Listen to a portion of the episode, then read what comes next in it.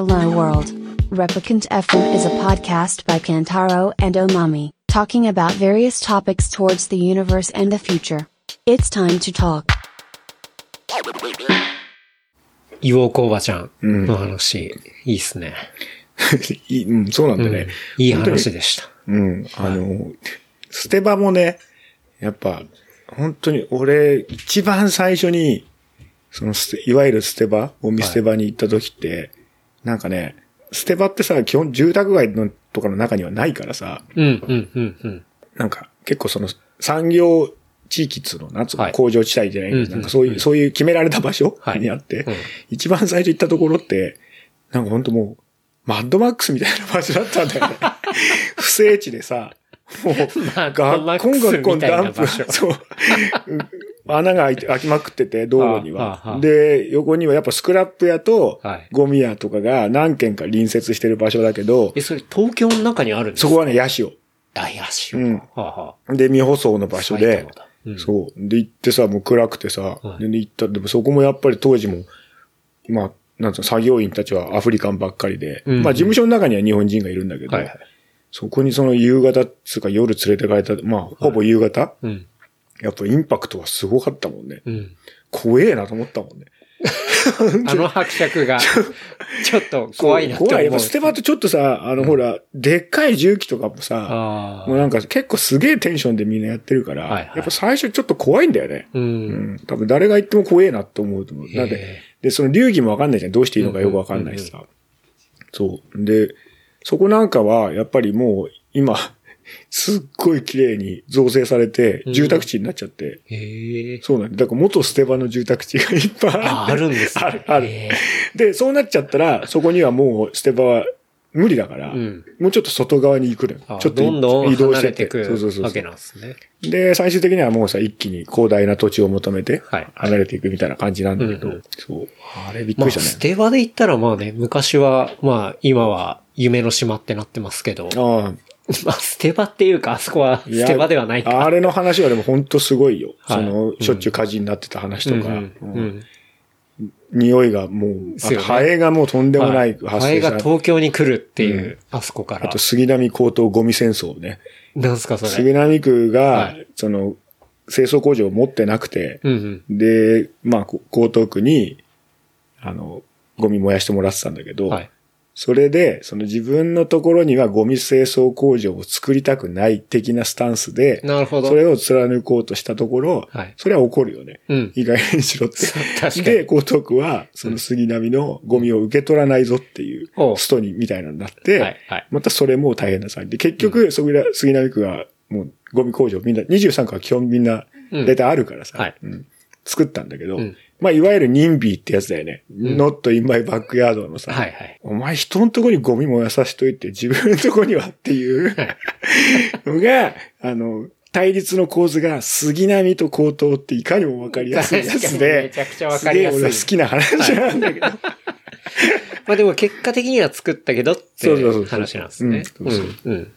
まあ、そらそうっすよね。それは無理だね。うんうんうんこの東京の人口とこの道路で、うんあっちからこっちまで持ってきてっていうのは、まあ、ない無理ですよね。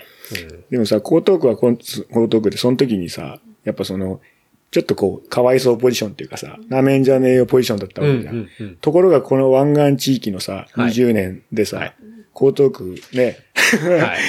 今や大田区からしたらね、もう本当にその領土争いの敵なわけだからね。はいうんどんどん領土増えてんじゃねえかよっていうね、そうですね。ベイエリアがエリアができちゃったからね。できてますからね。そう、あれ俺たち、あの、子供の頃、バイクとか乗り始めた頃、はい。で、本当にあそこら辺が何もなかった。本当に船の科学館しかなかった。頃なのよね。うん夢の島なんてさ、本当にあの公園しかなくて、はい。フジテレビもできる前だからさ、よく知ってるけど、たった20年、30年で、街がどれだけ変わるかっていうのは、うんもう本当にあの辺見てるとよくわかるし。確かに。うん。だから、壊してる方だけど、ゼネコンとかすげえなと思うよね。うんし、なんかそういう、まあ、そうやってやって価値をつけていくっていうそう、か。うんだし、やっぱその、行政単位の物事の進み方って本当すごいんだなっていうね。うんまあそうっすよね。うんそれがこの間のオリンピックにもね、そうだつなが。るわけですつながるわけだからはいね。本当だよ。うん。大したもんだなと思うよ、本当に。ありますよね。うん。なんか、ちょっとニュース系行きたいなって思いますけど、まあ別に最新ニュースってわけじゃないんですけど、うん。はいツイッター内の揉め事だったら何でも俺に聞いて。何でも知ってるからね、俺は。ツイッターでもツイッター何でもないんですけど、その辺あんまケントロね、顔突っ込まないからな。首突っ込まないからな。その方がいいよ。あの、疲弊するだけで。去年ね、うん。鬼塚千尋さんが、ああはい。はい、ちいちゃん。あの、ね、まあ渋谷区の路上でうん。救急車を蹴ったっていう、うんまあ話ありましたけど、まあ結局ね、あの、昨年末、うん。不起訴うん。になったというところの話があって、で、えー検察はまあ処分の理由を明らかにしてないが、まあとりあえず不起訴だったんで、あの、よかったですね。なんで俺に話。でもこれ聞いてる人はなんでそう伯爵に鬼塚千尋の良かったですね、振るのかって振るのかって話なんですけど、これは伯爵はうん鬼塚千尋さんとセッションしたことがありますから。ありますね。はい。はい。そう。あれはあね。れは、あれはね、ヤナスのなんか誕生日パーティーとかなんか、まあ昔はさ、はい。その細チャリ全盛期の頃ってさ、うんなんかいろんなイベントがあったじゃないはい。たくさん。ありました。で、その当時、それで中でうん、柳町優のはい。スケーターのね、うん。の確かねた誕生日プレゼン、あ、プレゼンじゃないパーティーはい。で、なんか、確か原宿の、あそこなんつったっけな？忘れたけど、なんだっけな？まあなんか、ねよくあった、うん。うん、クラブっつうかバーっつうか、はい。でやったんだよね。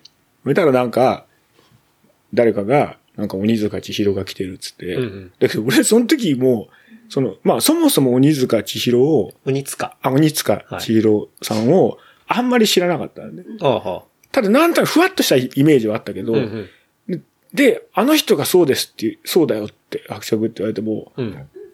で、目の前にいる人が、そのイメージと全然違うんだよね。ああ、それもう、ちょっと変わったタイミングってそう変わった完全に変わったタイミング。はい。こういう感じの人だったっけと思いながらも。あの、完全月光の鬼塚千尋ではなく、じゃないないない。ちょっとサイケっぽい感じ。もう超サイケ。はい。サイケガールサイケ期そう。で、まあ、つってもみんながそう言うから、はい。そうなんだろうなと思って、うんうんそしたらなんか誰かが、そう、あの、ゆうのうん。ハッピーバースデーみたいなのやるから、うんうん。あの、鬼塚さん歌ってくれますかみたいなのを言ったら、はい。全然、あ、いいよいいよみたいな、心よく。うん。で、なんか誰かが、別に俺が言ったわけじゃないんだと思うけど、誰かがその、ほら、かませたがるじゃん。この、はい伯爵言っちゃってくださいよ、みたいな。クリリンみたいな感じの。ここは伯爵かませましょうよ、みたいな感じの。がなんかあったと思うけど、全然覚えてないけど。はい。そそれで、じゃあ一緒に歌うっていうのになって、はい。で、まあ歌いましたと。はい。それで、まあ、ちいちゃんもちろんね、プロだから、うん。うまいんだけど、はいね、一緒に歌ってる俺が全然負けてないっていうね。確かに。で、その動画が、この、あの、ニュースが出た時に、うんあの、京一さんがが、早いんだよね。繰り返して、そう、YouTube に残っててんの。そう。YouTube にちゃんと残ってて、で、それを上げてて、うわ、伯爵これあ、やってたんだっていうね。あれは笑った。はい上げてましたよね。でもやっぱあの、鬼塚千尋さんの、はいなんかそのニュースになるたびに、んあ、なんかそういえばあったなとは、いつも前から 思い出すんですうんね。そうそうそうそうそう。ね、これが、だからまた受けるのが、はい。ね、鬼塚キックとか、名前がついて、キックに名前がついてるわけじゃん。あの、でそのね、救急車を蹴ったっていうのが。はいで、そんなキックに名前がついたやつなんて、今まで鬼塚と長渕だけだって、そこでも繋がっちったかやと思って。確かに。運命だ。伯爵といえばね、長渕っていうね。はい。これもう一番最初の時にも話しましたけどね。はもううんはい。そう、そん、そんで、そっからまたなんか、その時に言ったんだっけな、忘れたけど、うん。長渕キックで思い出したけど、つって、その、中3の時に同級生が、はいのオタクたち、面白オタクたちが、はい。あの、同人映画みたいなさ、うんうん。自主制作映画作ろうっつって、で、まあみんなで、で、ヤンキーっつうか、まあ、え、えばってる奴らも結構みんな仲良かったから、うんみんな、なんか、君たちも出てみたいな感じで、で、出たんだね、みんなね。まあ、で別に意味わかんないんだけど、ただその中での俺の、その、出演した時の役は、顔にキスみたいな化粧をして、はい。あの、長渕キックをめちゃくちゃ繰り出す、気違い役だった。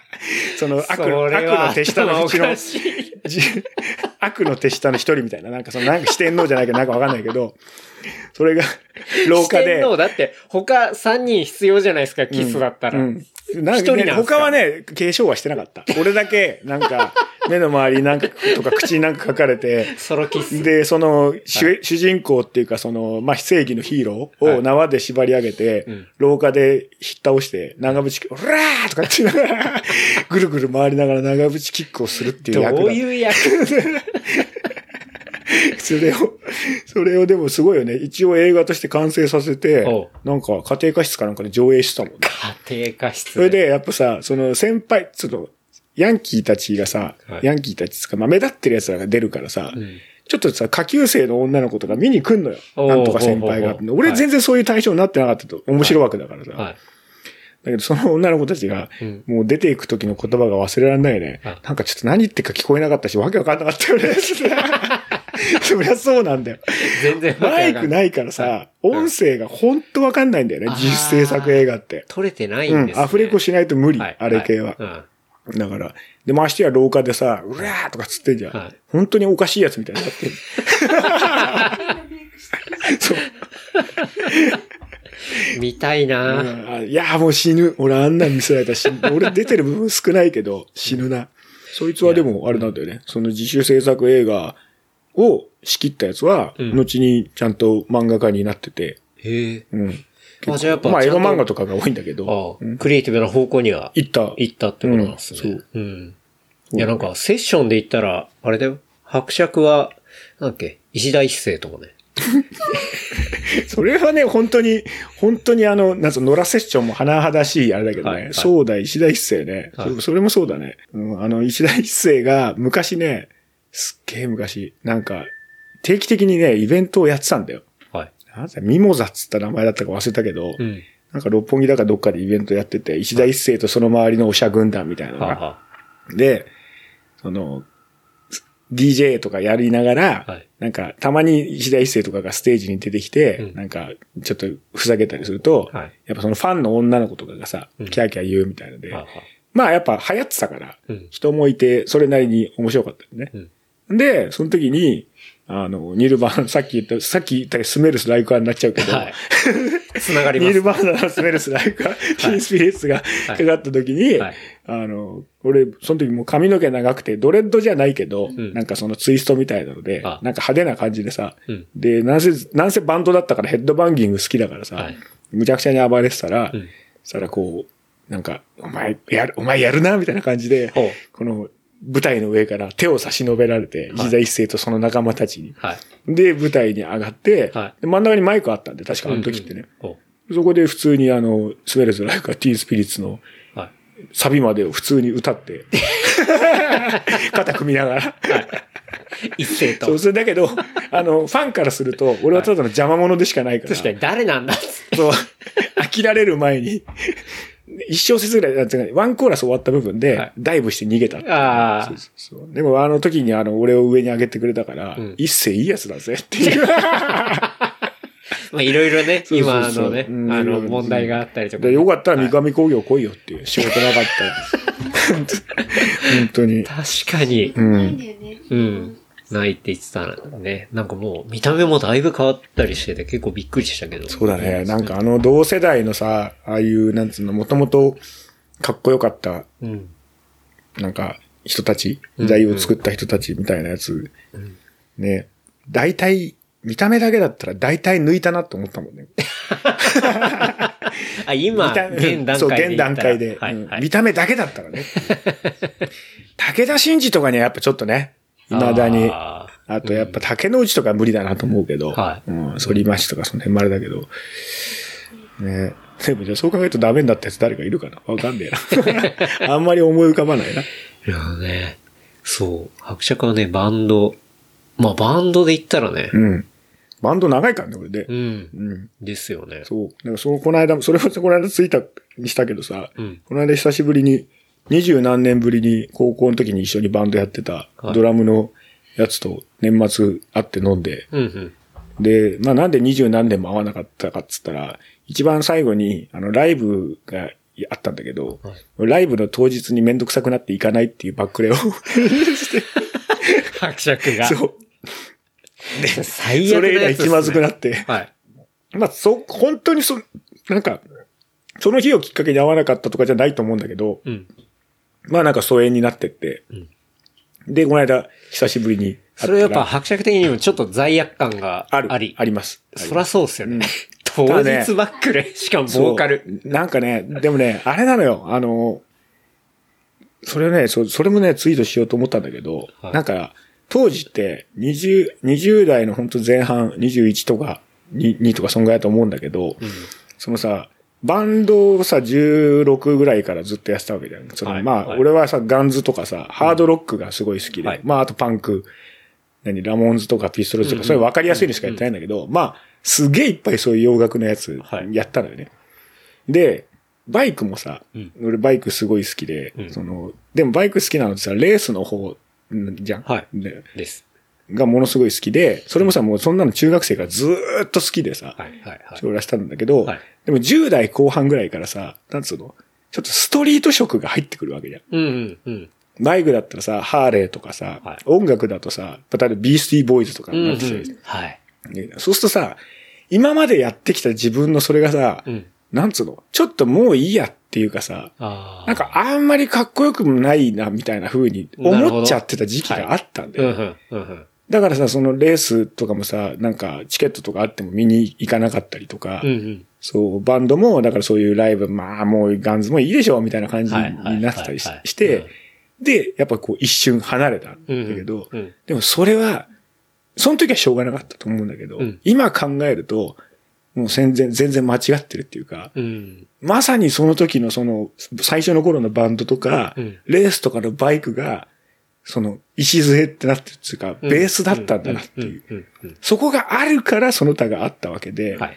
ないがしろにしちゃいけないっていうのは、うんなんか常そう思う。その時のそのライブのバックレを思い出すたんびになる。ほどね。うん。いやでもなんかそういうのって、まあ10代とかの頃ってでもありますよね。なんか自分が好きでやってたことで新しいものが入ってくると、急になんか今までやってたことがあれなんかちょっと浅かっうん、たんじゃね？なんかみたな。ないってて、なんかなんかね、格好つけもあるしさ、うんうんうんそれめちゃくちゃわかるな、うん。なんか、そう。で、やっぱそっちに乗らないと、うん。こう、学校のコミュニティでも乗れなくなってくるし、なんか、そこにいるやつ出せ、うんみたいなね。みたいなね。うん。はい。そう、だからなんかはさ、その高校ね。バンドは高校だけどさ、うん。その、遊び友達はさ、まあ中学のやつもいたけど、その A ちゃん、前一緒に飲んだ A ちゃん、はいはいはい。あのほら、工芸高校のやつらとかさ、ちょっと都会のこう、あと原宿みんなが行き出してからの洋服屋のやつらとか、うん。遊ぶようになってくると、なんかこう別にバカにするわけじゃないんだけど、ん。また違うノリになってきて、うん。でなんかもうそっちはもういいかな、みたいな感じになるんだよね、でちょっと軽んじるっつうかさ、はい、はい。でもそうなんですよね。うんで、それがまた何年後かに思い出したりとか、うん大人になってきて振り返ると、あ、やっぱあそこは間違ってなかったなっていうのとか。そう結局やっぱそこがあるから感じになりますよね。うんその後になってんだよなっていうのになっって、だって、そう僕もバンドとかではないですけど、要は、まあ、親父に割とやらされてた部分も多いですけど、その剣道やってて、で、まあ学生の時に剣道とかって、まあ別に全然花形じゃないし、なんならサッカー部とか、うん。ね、まあ野球部とか、なんかそっちの分かりやすい方の方が当然人気なわけですよ。うで、まあ、剣道部なんか入るやつなんて、なんか割と、なんていうんですかね、ちょっと変わってるやつとか、なんか、そう、まあ要は、その、メインどころじゃないわけじゃないですか。あんなもん重くてくせえし、暑いし、もう、冬は寒いし、みたいな。うん。剣道部は変わってるわな、っていう。うん。っていうところで、まあ正直、まあ中学の最後の方とかも結構嫌で、うん。で、まあ高校で、まあ剣道のおかげで、まあ行ったとこもあるんですけど、でもう高校ではパッとやめたんですけど、なんか、後々思うと、でも逆にそれやっててよかったな、みたいな。なんか大多数じゃないところの、うん。あの、まあそういう日本ならではのもの、うん。っていうのをやってたの、まあ後々大人になってあれはすごくいい経験だったんじゃないかなっていうのはまあ未だに思うんで、なんか多分それに近い感じだと思うんですよね。なんか学校の中で全然花形じゃないし、そう。なかなかね、そうそういう雰囲気ってのはありましたし。う。ん。あのね、ストリートに入ってきちゃった頃はさ、なんかそのまあまあ、ハードコアみたいなバンドとかだったらさ、ん。あれだし、その、クラブっぽい音楽、まあ音楽そのものは常にこう、なんかブームがあるからさ、うんうん。なんかいろんなのあれだけど、ただなんか、ね、そう、本当に、ね、ディープパープルとかさ、セッペリンとか、はいまあ、はっきり言って今だ、未だにめちゃくちゃかっこいいんだいや、けど、かっこいいと思います。で、今考えたらさ、10代でそんなのほとんどやってたなんて、すごいなって思うんだよね。いや、うん、確かに。なんか、そう、カバーしたやつのさ、なんかいろいろ思い出すんだけど、は今はもうバンドやってるけどさ、おっさんだから、みんな、俺なんか歌詞なんか全然覚えらんないし、で、なんつうのまあ、やるたんびにさ、3曲ずつぐらいしか変えらんないね。新しい曲なんか入れらんない。でも、高校生の時ってさ、3ヶ月だか4ヶ月に1回ぐらいやる、なんかその、何、その音楽部のうん。ライブみたいなのたんびに10曲ぐらい新しい曲やるわけじゃん。はい。で、いくら簡単な曲だとか、さ、パンクだっつったって、か今考えたらすげえ話だなと思うから、うんうんうんそれを、それだけじゃなくて、もう様々なバンドでやってたわけじゃん。はい。はい。熱量としてはやっぱ半端じゃなかったんだ半端じゃないですよね。うん。うんそれができてたんだから、うん。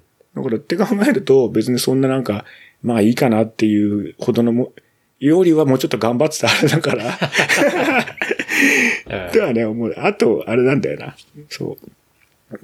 あの、今なんだっけな。その、その流れで言おうと思ってたことがあったなあれでも、あれですよ、大人になってからというか、ピストのね、ブームの時で言ったら、ああそ爵はね、うんバンドやってましたよ。もう伝説の。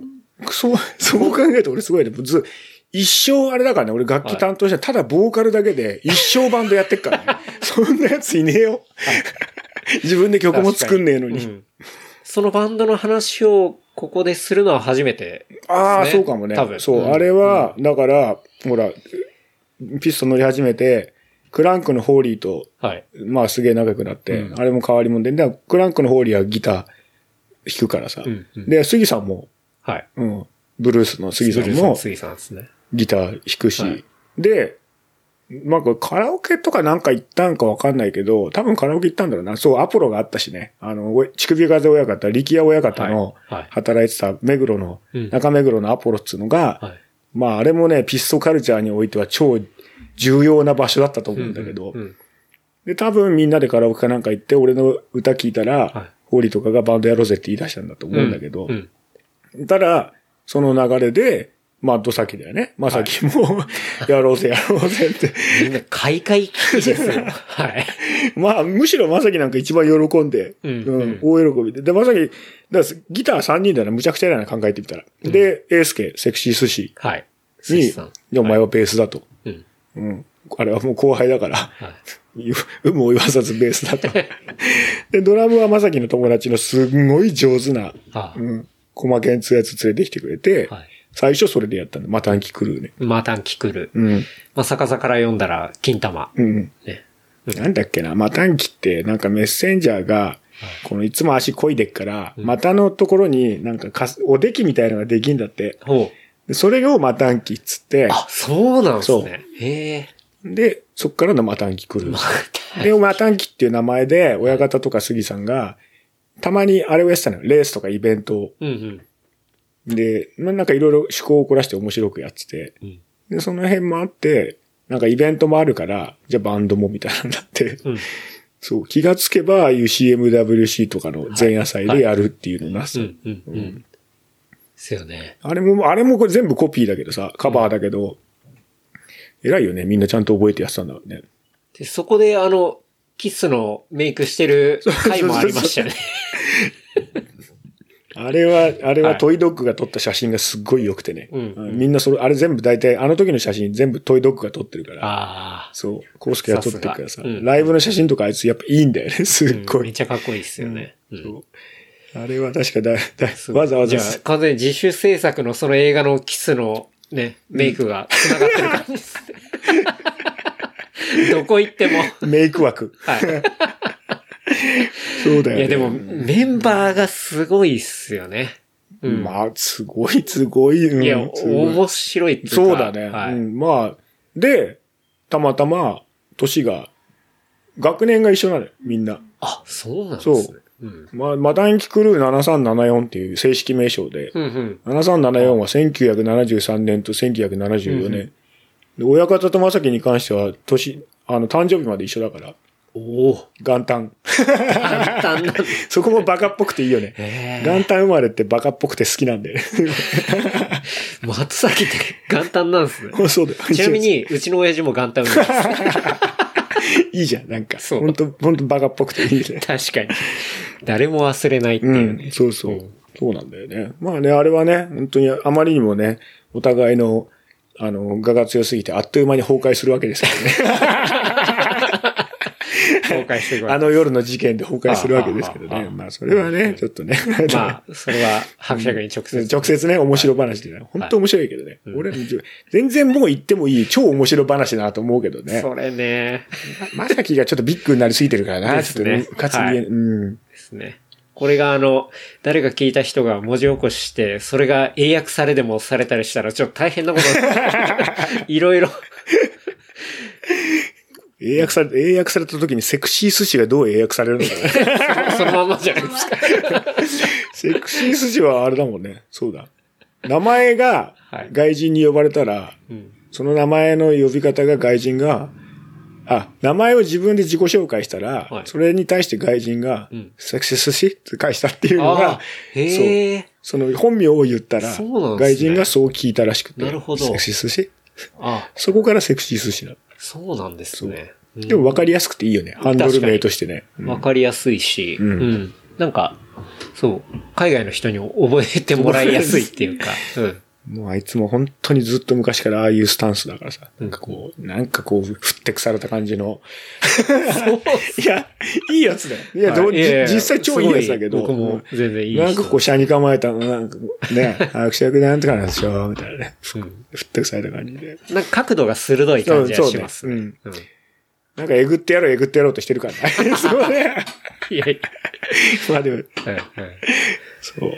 ねいや、ですよね。まあそういう伝説のね、うんマタンキクルーそうね、バンドね。そうだね。バンドずっとやってるからね。うんでうん確かに。伯爵はずっとバンドですね。そうなんだよ。だけどね、それ、あの、じまあ自転車とかもそう、そうなんだけど、別に、その、俺自分で CD とか買うことがないんだよ。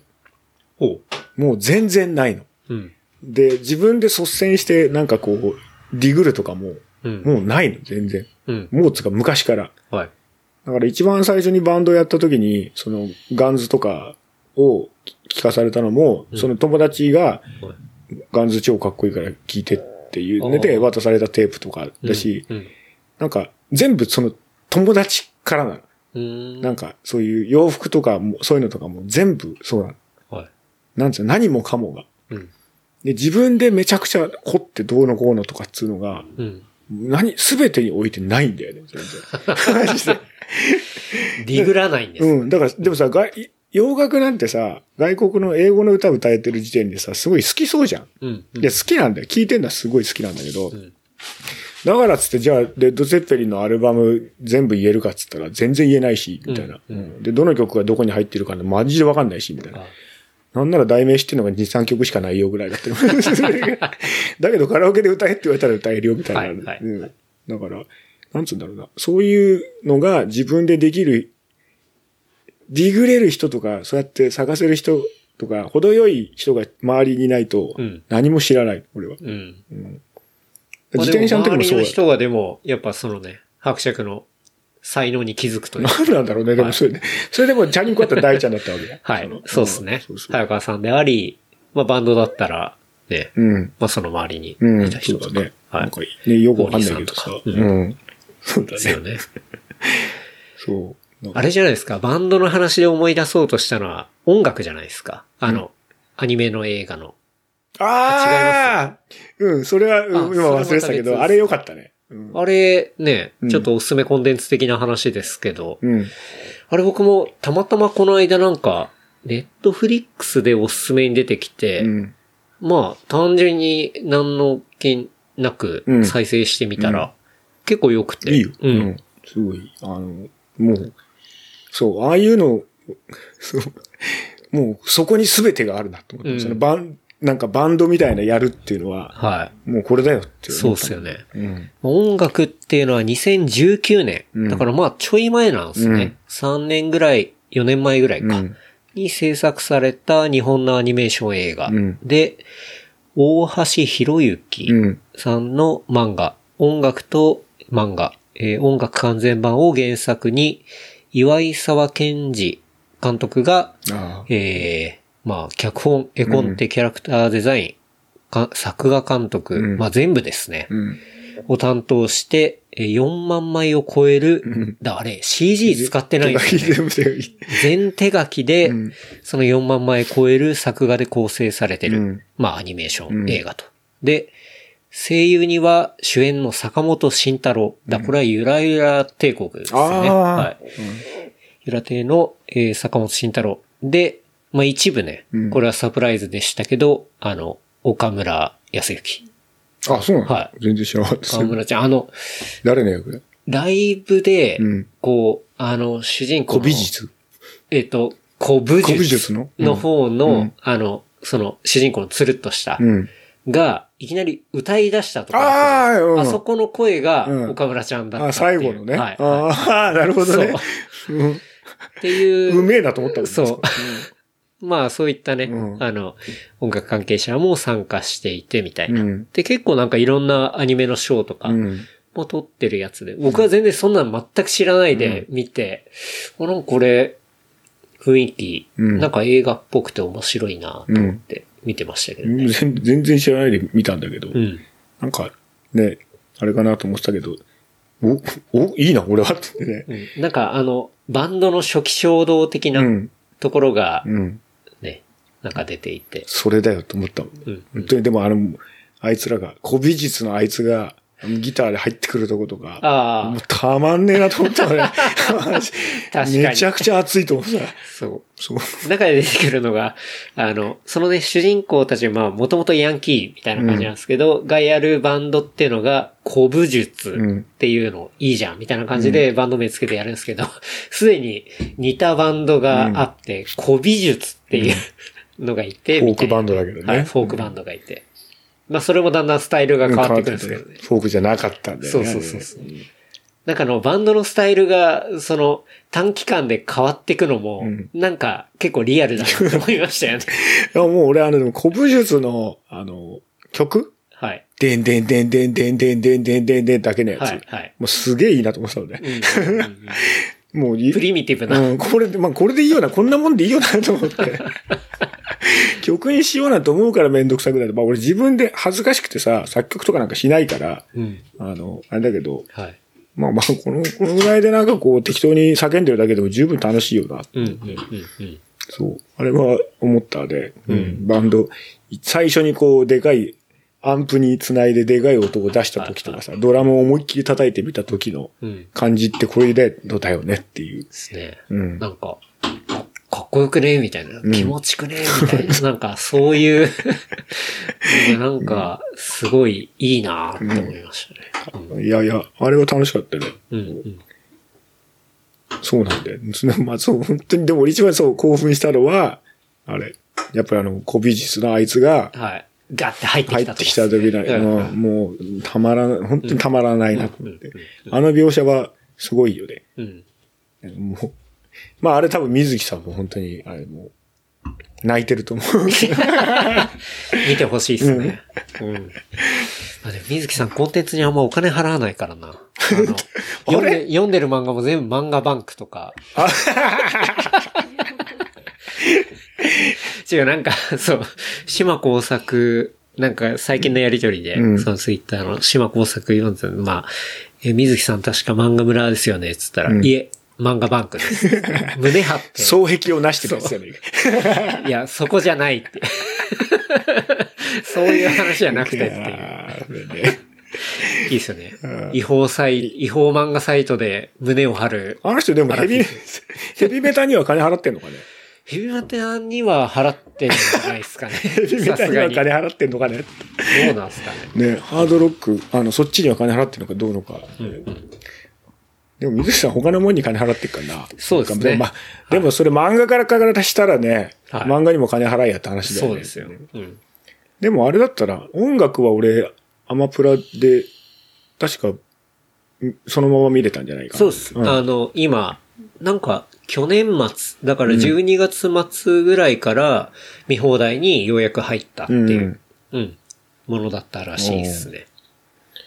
そう。だからまああれだよね。ああいうのも、なんかこう、予備知識 ゼロで、まあ当たりの方が少ないと思うけど、うん。な全然あんまり予備知識もな、まあなんとなくこんな感じかなぐらいのやつでああいうの見て、うん。おお面白かったなってなると、うんその、予備知識ゼロで当てたなっていう気持ちよさがまた付加されるから、うんうんうん。なんか得したなっていう気になるよね、すごい。確かに。う。うんん。それで言うと昨日あれなんだよ、俺。知らなきゃよかったっていうのが、はい。昨日見た、うん。あの、マドカマギカ、魔法少女マドカマギカ。はいはいはい。もう10年前のアニメだけど、はいはいまあ昔からよくね、あの、うん話題にはなる。内藤くんもおすすめしてくれましたね。めちゃめちゃいいっつって言ってましたあ。、面白いんだよ。うんすごい、あの、普通にお話として超面白いし、はい。なんか、見に、い見にくいっつうか嫌なところがないっていうあれなんだけど、うん。ただその、前半の山場はを俺知っちゃってたんだよ。その、ネットのさ、ネットミームでさ、い。はい。出るからさ、うん。あなんトラウマになるわみたいな感じで、はい。うん。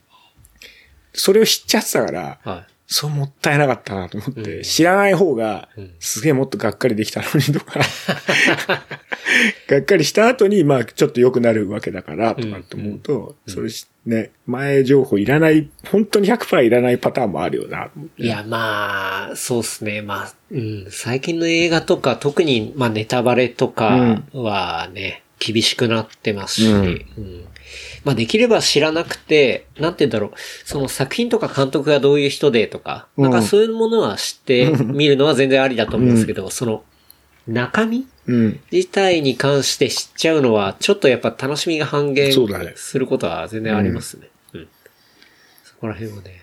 そうなんだよ。でもそれで言うと俺もまた、あれだなと思ったのは、あの、新エヴァンゲリオン？はい。その、の、あれって、俺、本当に何にも知らないでうん。見に行ったから、冒頭のシーンとかも、うおすげえと思いながら、うん。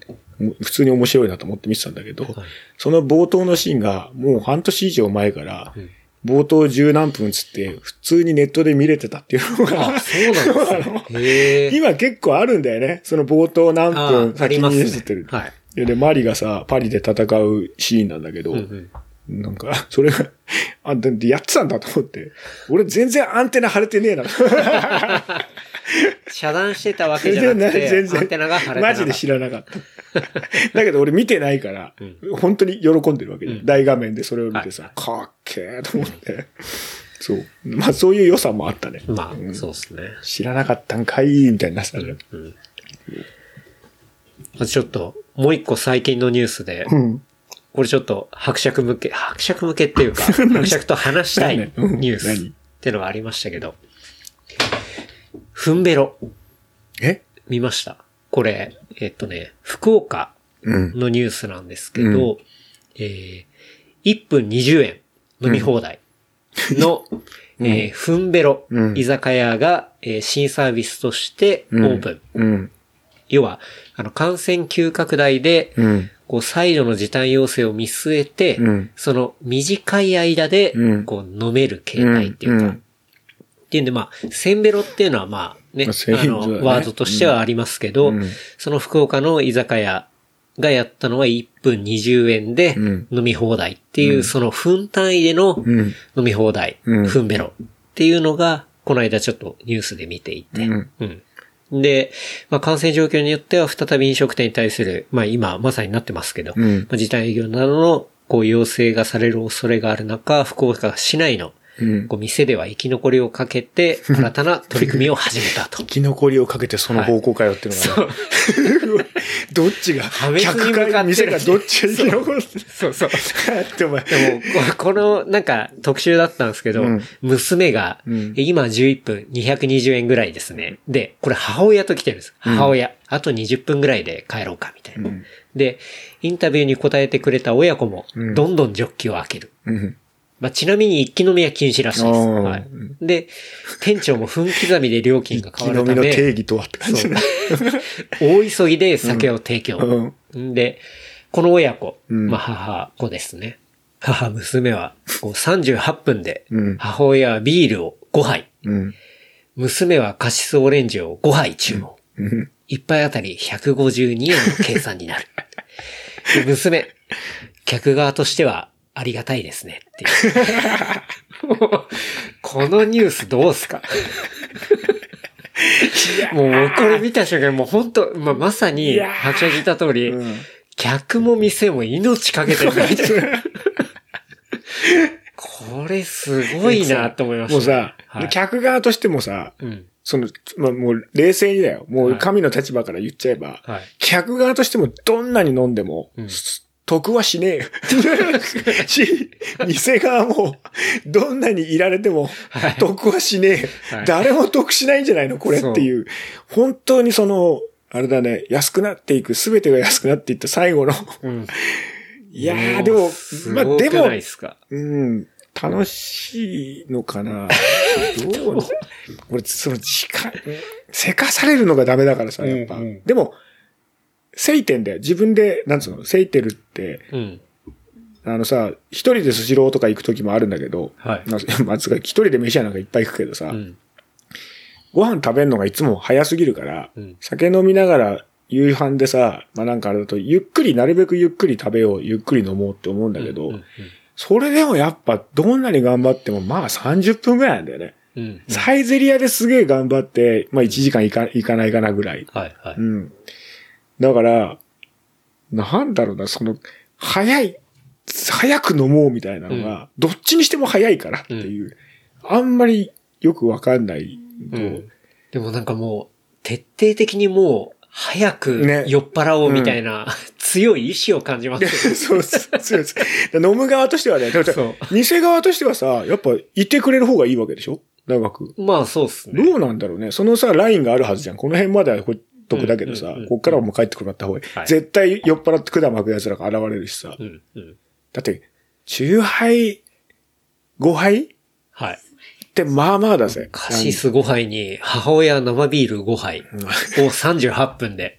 絶これは早い。僕これは早い。うん。確かいに。や、親子すげえなと思。それはね、それはあれですよ。新社長タイムで。マジで。ほんと早いから、やつは。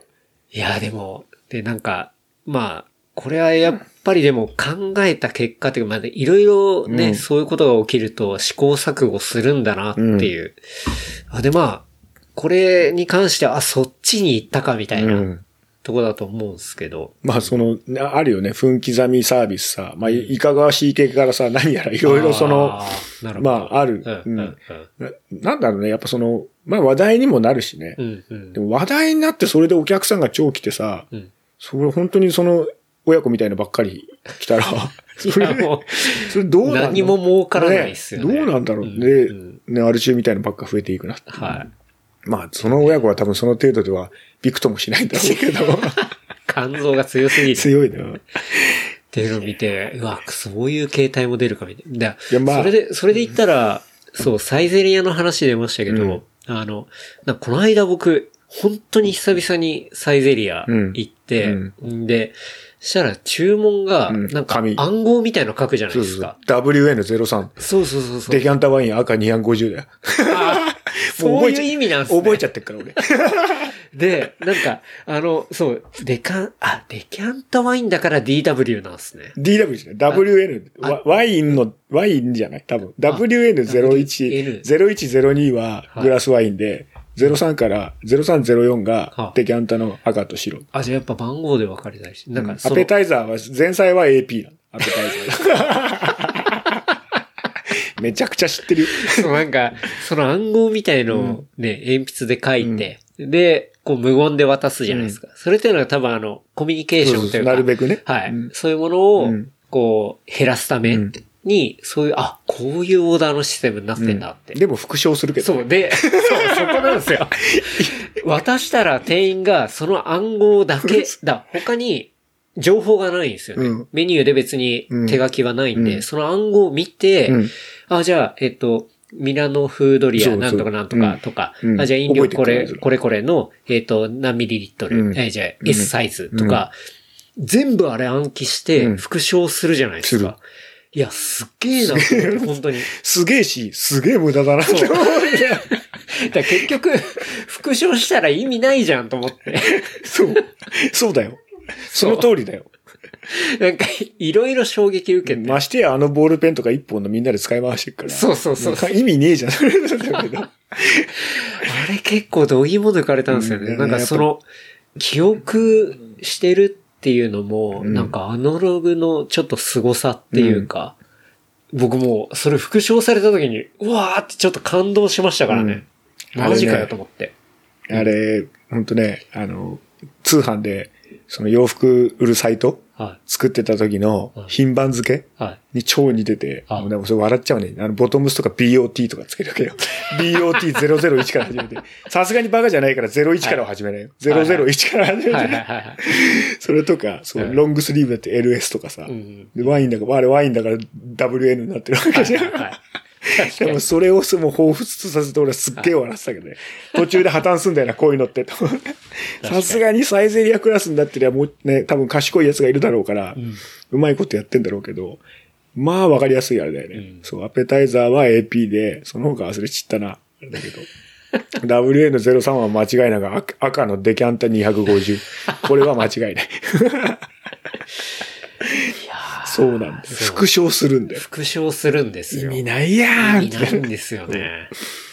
あれ、結構びっくりしたな。うん、でもサイゼリアでだからケンタロウはその時にあれだってよ、あの、やっぱ、おすすめは、あの、腰を据えて追い込んで飲んでみるっていう。あの、どういうで、ことですか？でもうしっかり酔っ払うまで飲む。はいまあ、デキャンタだったら500。うん。んで、まあ、その、前菜 AP 系も AP 系。3つぐらい頼んで、で、主食も食べんじゃん。はいで、もう結構酔っ払ってる頭で、うんごちそうさま、お勘定っつって行くじゃん。はい。びっくりするよ。飛ばされるよ。こんなに酔っ払ってこんな腹いっぱいなのに1800円ですか？マジで2000円いかないんだよ。うんいかせられないんだよ。2000円に。なるほど。ほんとすげえよ。それ、この間そう。で、久しぶりにガスト行ったら、はい。ガスト、あ、なんかツイートしてた、それ。本当にガストが、の悪く言いたくないけど、はい。まあまあ、もうまあ、当分来ねえなっていう、あれで。ガストゴミだったうん。あの、話。食べ物は別にさ、食べ物自体がまずいとかはないんだけど、うんうんサイゼリアと比べちゃったらもう話になんねえなって。え、で、それ話にならなかったポイントはどこなんですか？あのね、ま、た、そもそもハンバーグのはいなんとかみたいなやつだと、もういきなり1000円ぐらいするんだ。ちょっと、ちょっといいやつまあも。まあうんファミレス価格。そうそうそう。はい。それで、サイゼリアと比べてしまうとさ、サイゼリアが異常なんだけどね。比べちゃいけないんだよな、多分な、はいはいそこ。で、生一つ頼むと、はい生もさ、500円ぐらいするじゃん。うんうんでもさ、サイゼリアの場合ってさ、また何回サイゼリアって言ってんだって話だけど、250の赤のワインがさ、はい250円ぐらいで買えちゃうわけじゃん。ミリリットルイコールもう1ねそう円なんだ。そうそう。パー1量り売り円みたいなみたいになさってるけど。そう。で、プラス、うん。その、タブレットを使った注文システムが、はい。むちゃくちゃだったんだよね。ガストの。うん、食べたいやつがあったから、はい。それを頼んで、うん。で、頼んだ、で、ついでにでもご飯大盛りにしたいなと思って、はい。ご飯大盛りに押そうとしたら出ない。うんから、お姉さんを呼んで、これの、ご飯大盛りでお願いしますって言ったら、はいあ、すいません、これはもう販売が終了しちゃったから、大盛りが押せないんですって言われた。ほう。おおあ、まあ、じゃあ、ないんだ。おはい。注文はできるけどないんだそもそもメニューとしてないってことですうん。あじゃあまあ、まあそれはそれでいいとしいや、て。違う。なくても押せるんですか？そう、押せる。だからその時点でもういおかしいじゃん。はい。でもまあ、それはまあ、しょうがない。現場単位での対応もあったりするだろうから、まあいいやと思って、じゃあ別のにしようと思って、はい。もうちょっとなんか安いやつにして、で、大盛り押そうとしたら、うん。それも大盛り押せないんだ。ですいません、これも大盛り押せないんですけど、つったら、はい。今度、あ、こちらで大盛りにしておきますって言うんだ。え？え、じゃあさっきのやつとの違いがわかんねえ。なんなのどういうことなのこれ。はあって思って、で、でもそこに至るまでに、うん俺はなんとかその、絶対さ、できるじゃん。スシローのタブレットだってなんだって普段やってんだからさ、はいはいその、なんか一応そういうのは使えるっていうプライドも、アホなプライドもあるからうんうんうんうん、やれるはずだって、うん。でやってんだけど、なんか全然わかんなくて、で、怖くなって履歴を見たら、はい。今までに押したもの、すべてが載ってるんで。ほだって頼んでないんだよ。注文決定とかしてないんだよ。う。はい。すべての履歴が載ってて、ほなんか本当気違いみたいな、その。ハンバーグ、ハンバーグ、ハンバーグ、生、はい生、生、ハンバーグ、ハンバーグみたいあな、大盛りみたいなやつね。すげえ嫌じゃん、そういうの。怖いじゃん。会計どうなっちゃうんだよ、みたいなさすがにそれありえないだろうけど、うんで、結局お姉さん呼んで、すいません、なんかこんななってんですけど、つったら、あ、大丈夫です、こちらで直しておきますから、つって。それは注文だったらもう口で、ええやんって。システムがゴミすぎるってやつですねね。。うん。うんな、珍しいなと思ったけどね、あそこまでのも、うんあんまりないなと思ったけど。でもガストで僕そのシステムになってから行ってないっすね。うん僕多分最後に行った時は全然普通に、あの、紙のやつ見てうん注文を店員にしてたん。で、今そうなってるん。ですね。なってた今言ったとこはね。うん。なん。かまあ多分あの、多分、普通にドリンクバーとチーズインハンバーグとか。で昼間利用する分には全然問題ないん。だと思う。うん。うん。でもその、ちょっと飲ん。で、ちょっと食べようみたいな、うん。そのサイゼリア的なものを期待していったら、うん。これはもう痛い目見るそん。な見ない。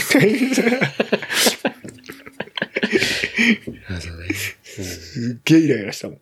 俺は悪くないだろう。俺は悪くないだろうと思いながら。誰だよ、こんなの作ったのよ。いや、でもなんか、そうっすね。なんかこういう、なんていうんですか、コロナ禍というか、まあ、うんそういうところになるとやっぱ飲食店のなんかそういうね、努力というか、まあ、そうだね。なんかうんそういうので、なんか変な方に転がる場合もあるし、まああるねまあ当然いい方に転がる場合もあるんですけど。やっぱさ、その、いや、ね、さっきの副賞じゃないけどさ、うんなんていうの、無駄だけどやってる風に見せなきゃいけない部分っていうのもやっぱあったりするしさ、なんかそのうん、その逆もあるわけじゃん。はい。ただ副賞なんかはさ、本当はしない方がいいけど、うんでも、まあね、間違紙持ってて無言で持ってかれてもね大丈夫かいな。本当に違うもん出てきてもさ、はい手間になるしさ、うんだからその辺はみんな本当にね、なんか、ね、暗闇で探りながらやったわけだからね。ね。うんなんかその、一概にね、もう本当無限にさ、うん。クソ野郎みたいなことは言い言いたくないなと思うけど、言えないまあでも、ちょっとね、面白案件に当たると、まあ面白いな。ちょっと一言言及はしたくはないよね。なりますよね。そう、それでそう、一番最近のはあれだ。あれはが、一番近い松屋が、はあ、半分マイカリーになっちゃっえ？どういうこと？松屋。マイマイカリた。やっぱそう。ーえ？近くもそうなの、松屋がやってるカレー屋さん、マイカリーっつうのが。マイカリー。お僕そう知らないわ。松屋とマイカリーの看板が半分ずつになっちゃって、五え、反の。マイカリーってカレー屋が、カレー屋が、なんか？松屋が始めたカレーのチェーン店だね。ええで、だけど、やっぱその五反のを全てマイカリーにするガッツはなかったみたいで、はい。松屋とマイカリーの看板が半分半分になってて、だけど、椅子とかその感じは、マイカリーのやつの新しい、なんかちょっと、なんかさらにこうゆっくりさせないみたいな、もう食ったらすぐ出てけみたいな感じのシステムになってて、うん。で、注文は両方できるんだよ。松屋の注文も、マイカリーの注文もできて。で、マイカリーは今、できたばっかりだから、うん全部500円とかで。やってて。まあ、まあ普通に美味しい。うん。マイカリー。うん。マイカリーだよね、あれね。ポパイ、わかる。今日取ってきた。あ、本当に？あったんだ。多分結構変えてると思うよ、あれ。え、それもう松屋じゃなくて、もう全国的に松屋をカレー屋にいやしたい？、そこまでじゃないと思う。ただ、マイカリーのオンリーの店もあるんだと思うけどう、ん。さすがに松屋をもしなくすなんてなったら、うん。そりゃ全国の焼肉定食ファンが黙ってないですよ。マジで。確かに。牛 あのねはい牛亭なくなったら終わりだからね、うん本当うんまあ松屋といえば、あとはフレンチドレッシング。フレンチドレッシング、そう。まさにそう。松屋のフレンチドレッシング僕結構好きなんだなんか、学生の時めっちゃ食べてた。うんうん俺もフレンチドレッシングしかかけない。あの99%とかじゃない。100%フレンチドレッシングあれ美味しいっすよね。うん牛亭に関してもまあ8割ぐらい牛亭うんの頼むからね。うん薄く、お肉が薄くて美味しいってね。薄い方が美味しいっていう新しい概念だからさ。確かに。そうっすね。そう。うん。そんなまあ、感じだったそ。れは日本人ならでは、やっぱしゃぶしゃぶを開発した。そうだねんこれね民族ならではの。薄くて美味しそう、い。薄くてうまい。速攻食えるってね。いや、なんか、伯爵がその、ファストフードに対して一言言うみたいなシリーズのやつは面白かったっすけどね。でも、もうかわいそうじゃないもうそれしか食ってないんだってもうバレるじゃん。たまには、ね、お金払ってそれ相応のもんに文句言ってみなよってあれさ、500円のもんに文句言ってんじゃないよっていう。いや、なんか文句じゃなくて、あーなんだったっけな？その松屋、もっと牛丼に自信を持ってああ、それね。そううんワークマン袖を伸ばすね。そうそうそう。あと、あれ、サイゼリア、タバスコオケ。そうそうそうそう。自分のとこのホットソースじゃなくて、うんタバスコオケっていう。タバスコオケ。分かった。自分のところのホットソース、分かった。押してんの分かったけど、うんタバスコ置いてくれって思う。そうそうそう。うんとか。あのシリーズはもう着眼点が 良くて好きでしたけどね。そうだよね。そう。本当に行くよね。そうだよ。でも、やっぱ、話すとさ、本当にうん、吉野家とかなんて、まあ、あれは普通に行くけどさ、うん。行かない人行かないもんね。うーん。最近僕も吉野家行けてないな。まあ、吉野家感覚で、あの、ある、ば、あるバラカ使ってたけどね。あそこの。ある青とのビリヤニ屋。あ、アルカラム。あるか、ある、あるからもじゃない。それヤシオのいいとこでしょ。この間だからその鉄骨の現場のすぐ近くに、はいハラールショップがあって、ああ、そこで、はい、うんはい。そうそう、なんか店頭販売してて、うんうんうん。本当に程よい適当さで、うん。そう。で、なんか、まあなんかもう、炊きたてとかではない、出来たてじゃないんだけど、ビリヤニとかも売ってて、うんうん。そう、だから2週間ぐらいずっとずっと食べてた。うんああいうの、だからあのあの程度っつったらおかしいけど、あのぐらいの気楽さ、適当さのやつでも、家の近所でああいうの買えるの楽だ。いやそれはいいっすよ、500円で買えんだったらねうんうんすげえいいなうん。これめちゃくちゃ美味しい。うまいね。はい。これはあのギリギリ薄めなくても大丈夫な。これもうちょっと濃くなったら薄め出すかね。完 全にね。これはね、あの、今飲んでるのは、昨日ドリフでね、買ってきたやつなんですけど、ハドソンバレーの、えー、サワー IPA with パイナップル。うん。ですね。まあ、こ昨日ね、ドリフ行ってたら、もうあっという間にハドソンバレーのやつは、二つぐらいがもうなくなってて。うん。で、竹道さん聞いたら、そういうあれだ、売れるやつってもう速攻売れちゃうんだ。うん。これやばいよっていう感じでおすすめしてもらって、みんな待ってんだな。今それは飲んでますけどね。またでもな、こういうの飲むとな。なあ、もう、ね、さっきのレモンハイじゃないけどさ、もう、あれ、レモンじゃない、9%だな、この場合はな。その、ステージが上がってしまうと、その下のものが飲めなくなるっていうね。9%は本当ダメだけどね。9%のステージで上げてしまうのはね。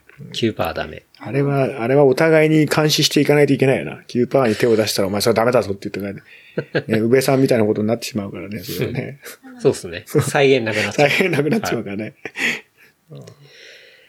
あじゃあもう一個ニュース。また、最後の一個。まだあんのもうこれもショートで。はいあの、これもね、まさかの福岡なんですよね。うん。ウィリー走行などの 集団暴走。3、4人メール来たよ。お前だろって。危険行為の疑いで男女7人を摘発っていうね。うんまあこれは福岡で、えー、まあ後輪だけで走る。まあ前輪を上げて後輪だけで走るウィリー走行をうん行う、まあ危険な運転をした集団うん。が、えー福岡で、まあ、道交違反、道交法違反で、まあ、逮捕とか書類送検されたと。うん。で、県警によると、まあ、そのウィリー走行を、うんえー共同危険行為うん。として摘発するのは全国初うん。と見られるっていう、これね、そういうニュースがありましたね。これまあ、ウィリーなんで、結構俺のせいにされて、まあメール来たんだけど、はい。それよりもね、この、まあ、ウィリー共同危険行為ってなってんじゃん。はい。もうこれウィリーで捕まったやつもう一人だけ知ってんだけど、ほうちの兄貴。16歳の時、4号線ではい NSR250 でウィリーしてて、う。はい。白バイに捕まって、はいその時は安全運転義務違反って切られたんだよ。まあ、あじゃあ、元祖がいるわけですね。うんそうはい。うちの、ね、あの、兄貴とんでもないあれで、うもう、まあ、はっきり言ってモンスターみたいなやつなんだけど、はいあの、ただ、言っても16歳だから、うんうん。その時は、もう黙って、黙ってじゃないだろうけど、まあ、切符を切られて、うん結局それが後々のモンスターを生んでしまう、あれになるんだけど。でも俺の知ってる限りで FED で、そう、切符切られたのは、うん。そうだね。実の兄兄貴だけだね。それを思い出した。そうなんですね これ、あれなんでね、あの、なんか、ウィリーしたやつがこけ、こけちゃってね。あ、そうなんですそう、ね。転んで、なんか後ろの通行も止めちゃって、で、それがドラレコとかにもいっぱい映ってたからあれでやってたけど。まあ、俺はさ、その、前から言ってるけどさ、そのね、ピストとか乗ってたけど、あんまその、なんつうの、人に、あんま迷惑行為みたいなさ、ううんん、あんま好きじゃないから、はいまあ、つったって、普通の行動でウィリーぐらいはするけど、うん。あんまなんかこのせき止めてどうとかなんかオラオラな感じはあんまりね。まあ、こけちゃうとね。うん。あれだから、うんあれなんだけど、ただ、うんその、やっぱ、インスタとかで見てる、はいその、海外事情はい。からうん比べてしまうと、うん。あの、よく、その、本当に短絡するとだよ。話をめちゃくちゃ短絡すると、はいよくこれで、この差があって、堀米優斗がスケボーで金取ったなっていう話になるなっていうぐらい あ。短絡する。要するにはい、海外のウィリー事情っていうかうん、バイクの事情とかインスタでなんか見ると、はい。マジで普通の本当もう10歳もいかないようなガキが、うん。ナンバーも何にもついてねえモトクロのレーサーで、行動でガンガンウィリーして、それを結構時々見ますよね。動画に上げて何に、炎上でも何もないわけじゃん、別に。すげえみたいな感じで。で、その集団でさ、ウィリー、チャリもあるし、四輪バギーもあるし、モトクロもあるし、モトクロなんか全部ナンバーなんかついてる。つうかナンバーついてるやつなんか一人もいないから。うんうん。で、みんなノーヘルじゃんはい。そのカルチャーの違いというか。そうはいで、もう、もうさ、なんつうの？話がち、前提条件が違いすぎて、うんうん。そこまでやってても何のあれもないわけじゃん。問題になる。まあ、うんたまには撃ち殺されてるやつとかいるのかもしれないけど、はい。つったってあれがさ、そのインスタから削除されるわけでもなく、うんうん。確かに、まあむしろかっけえ全みたいな。然、はい。全然普通にあって、そこに憧れて、その同じこと、まあ、あれはや、俺は嫌だけど、うん。そのバスに真正面から突っ込んでってギリギリでかわすみたいなはいはい。うん。あの、マウンテンバイクでもありますもんね。そうんもそうう、後ろ手つそう、いて、手つくって、はい。12オクロックっつうのが、はい。はい。あんなのバイクでもいっぱいあるから、うん。なんか、だからそれを普段から見てるからさ、うん。なんかまあ、だからもう本当全然国が違うから、うん比べるあれではないんだけど、ここまで違う中で、でもさ、モトクロの、まああの、フリースタイルの奴らとかもさ、はい。同じ条件で戦ってるわけじゃん。うんうんうん競技になったら。はい。そこで対等にやってんのすげえなと。それはスケボーも BMX もそうまあなんだけど、確かに、確かに。あんだけ街の中で無茶苦茶してても、全然平気なところの奴らと、スケボーはパークの中でね、はい。BMX はパークの中でね、バイクはサーキットでね、って言われてる奴らが、同じ土俵で戦ってるのはう、ん。すごいなっていう話になんか繋がっちゃう。確かに、そうですよね。前提条件が違いすぎて、あまりにも支える、そう。なると支える人の多さとか、うん。ね、そこら辺にも繋がってきますもんそう。だからなんかもうマジで全然違うからさ、まあ、その向こうのやつは鉄砲持ってるとかっていうのもそうだけど、うん。なんかその法律だらなんだらさ、うん。っていう、その、アメリカはこうと、とか、その、あっちの国ではこうなのに、みたいなのが、うんうんなんかすべての前提条件があまりにも違いすぎて、うんその、まあ言っても単純比較はできないよなっていう、普通、そういう話になっちゃうなっていうね。うんうんうんまあ、全部それにしちゃうとつまんなくなっちゃうんだけどさ。まあまあまあうん。そう。だから、それは本当思った。これで捕まるのか、まあ捕まるわな、日本だからなっていう。うんここは日本だしな。うんですね。で、なんかそのニュースの後いっぱい連絡来たんです、ね。あの、拍手三、三四人、これ、まあみんな分かってるよ。もちろん、はい俺関係ないのさ、福岡なんか言ってるわけないんだから。しかも、でもこれお前だろう、みたいな。ウィリーといえば。違う、そう。違います。全然関係ないですってね。そう。ねなんか銃の話出ましたけど、そう、最近見て結構、おーって思ったのは、うんその、アメリカで、その持ち主以外は撃てないスマ銃スマジュね、言ってたね。はい。うん、認証っていうのが、うん。そう、なんかまあそういう銃の悲劇の連鎖を食い止めるのか、みたいな話が、うん。そう、これ僕見たのはロイターの記事とかで見ましたけど、まあいわゆるその、も、だから指紋認証とか、そういう感じですよね。本人認証を、要はしないとうん。撃てない、うん。発射できない、まあ銃っっていう風になってくんじゃないかみたいな、うん。なんかそういうのが、こう出てきたみたいな話がありましたけどね。うんうんすごいよね。でもね、本人認証したら打てるっていうのがすごいよね。そうそう。そこなんですよね。大前提として。いや持ち主だったら打てるんだってね。やっぱまだ必要っていう。いや、ほんと難しいよ。ああいうのってさ、まあその、なんか、う銃だけじゃなくて大きな兵器のさはい、減らし方とかもそうだけど、うん結局相手が持ってっかなってなったらね、うん。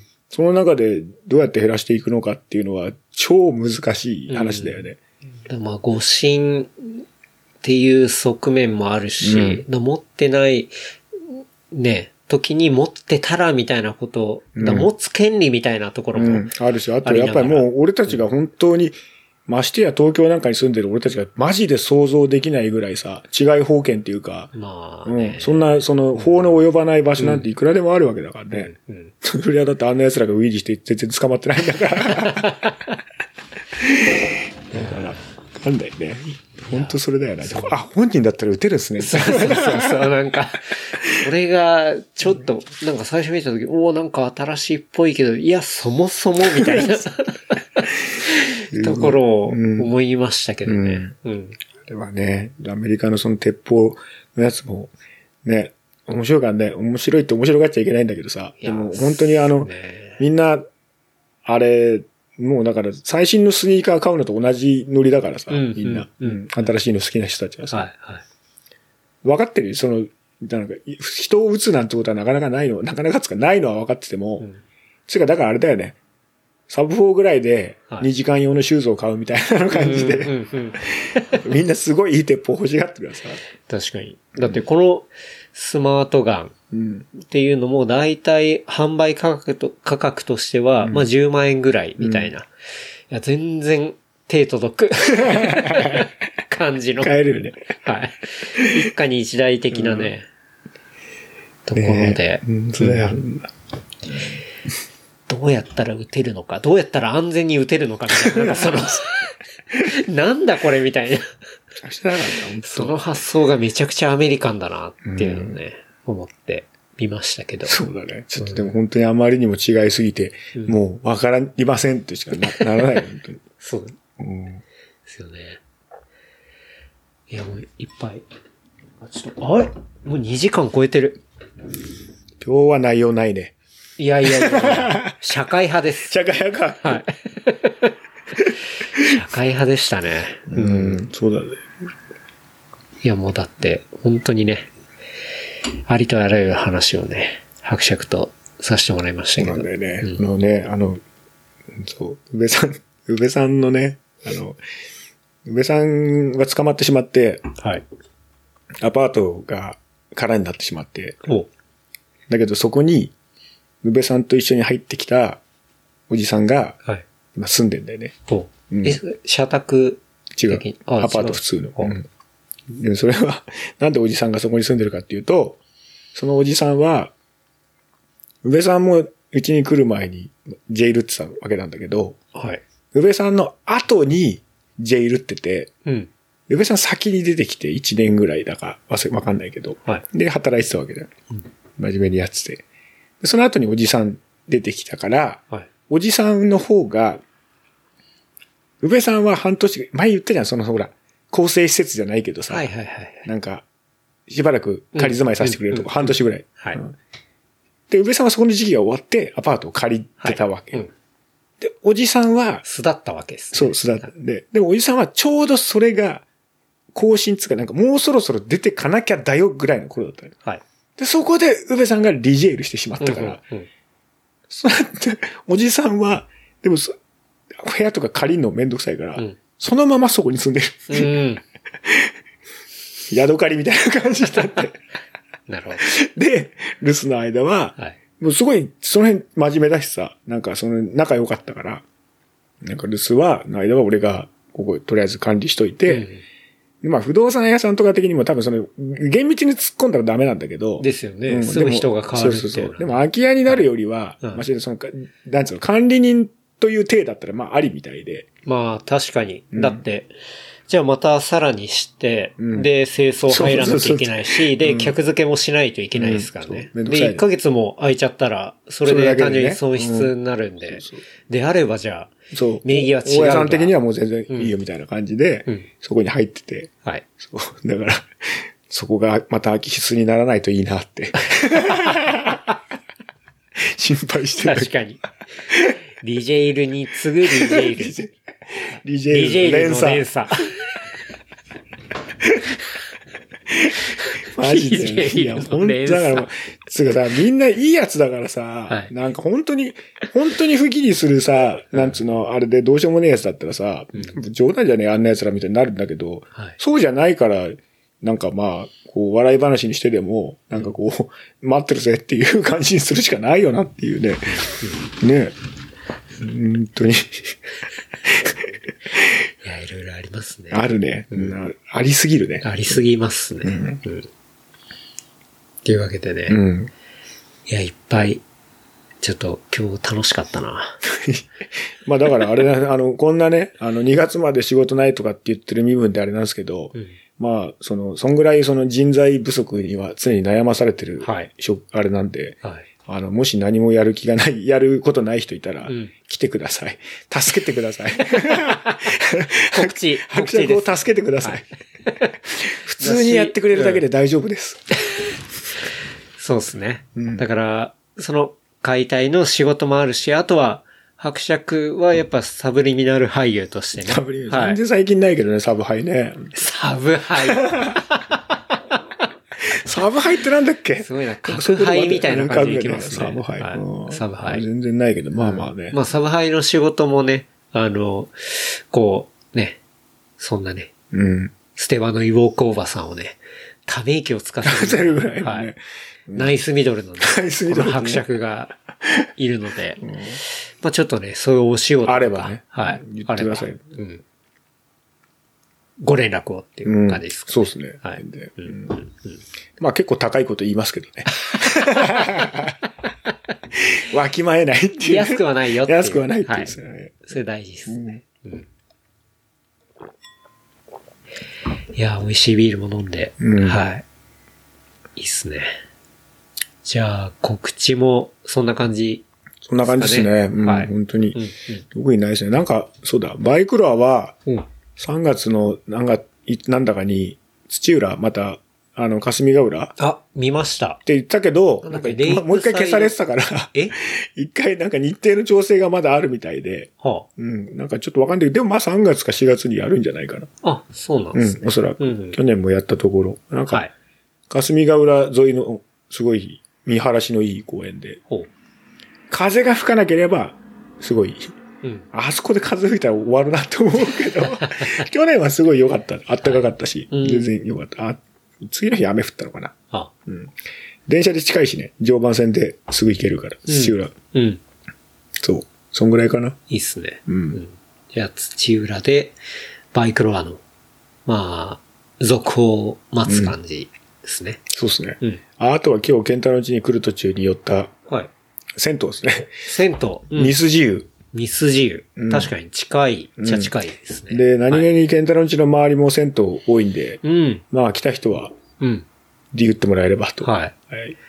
まあ、ここら辺はね、銭湯多いですからうね。ん。なんだかんだまだあるよね。はいいいよね。うん。銭湯いっぱいありますし。うん。まあ、でもそう、そう、あるんだけど、あるんだけど、絶対にもうこれだけは確実なのは、銭湯は増えることはないっていう、うん。減る一方なんで、うんああいう、しかもまともな、まともなっつうか古い作りのやつは。はい。皆さんあるうちに言っといた方がいいっすよっていう。まあ、そうっすよね。うん。まあ、年々減ってってるっていうのは、うんまあ、データ見ても明らかですしうん。はい。そりゃそうだよね。みんなお風呂あるもんね。はいうん。お風呂あるし、ね、なんだかんだ、サウナないところで行ったら、1回460円とかうんですよね。そう、480円だね。今ね480円かうん。でも安いよ、全然。はい。うん。それを毎日炊いて、毎日は無理だね。炊いて、水も入れ替えてって、そう。だからすごいよね。どこで儲けんだろうなっていう。なん、まあ、なんかしらはあるんだろうけどね。その、助成金みたいなものとかなんかわかんないけど。いや、だって、普通にじゃあ、お風呂が立つ土地の大きさうん。があるんであれば、都内だったら、マンションで。とっとと売っ払って、俺のマンションにした方が。同級生の家はそれでマンションになっいや、ちゃった。まあ、そうなっちゃいますよね。二十歳ぐらいの時にね、うんそう、そうなるよ、それ。だからまあ今はちゃんとそうやって、だって銭湯なんて上にビルがある銭、1階が銭湯って、まあここら辺周りちょいちょいありますけど、まあね、そういうとこが全部ではないですし、うん大体本当に平屋っぽいところで銭湯になってうんるところがまあ古いとこが多いんでね。うん。うん。今日のミスジもいい建物だって、すごい。うん。うん。まああるうちにというか、そういうのありますよね。はい。うん。そんぐらいですかね。うん。ですね。うん。というわけで、はい。伯爵。まあ、ね。ブレイク会っていうことでね。いやいやいやいや。ねいいじゃないですか、たまには。たまには身のない話も。事務連絡はい。させていただきます。えー番組の感想、フィードバックは、ハッシュタグ、レプリカント FM、ハッシュタグ、レプリカント FM までいただければと思います。あとは、話した内容をまとめたショーノートは、レプリカント .fm で見ることできますので、こちらも合わせてチェックしてみてください。はいはい。いやー、なんか、思いのほか時間経ってました。僕 なんか、ワンエ、まだワンエピソードぐらいかなと思ってたら完全2エピソードぐらいになりましたね。はい。俺があれだよ、なんかちょっと、これ言っていいのかな？どうしようかな？と思って、いやー、うーんうーんとかつってんのが長かったから、長くなっいやいやいや、そんな一瞬ですよ。トイレの失敗の話がね、しづらいんだよね。なんかその本人、聞いてるわけないから、聞くこともないのにさ、はいなんかその、なんまあ携帯すら持ってないからプライドのあれもあるからさ、なんか言いにくいんだけど、言わないと話が通じねえんだよな、この、この現場の辛さは伝わんねえんだよ。確かに。うんこ漏らすやつがいいんだぞ、現在 い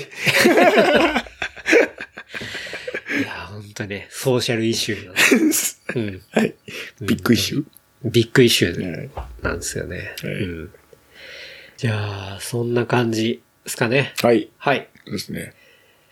いや、今日は、ちょっと、急遽だったんですけど。はい。大丈夫です。2月まで仕事ないんで。というわけで、はいねはい。改めまして、バイクロは MC、そして、サブリミナル俳優、サブハイですね。はい。サブです。サブハイ。そして、えー、解体校、えー、伯爵、はい。お招きしてお届けさせていただきましすた。はい。今夜もありがとうございました。ありがとうございました。どうも。失礼します。また来週。ウィース。バイバイ。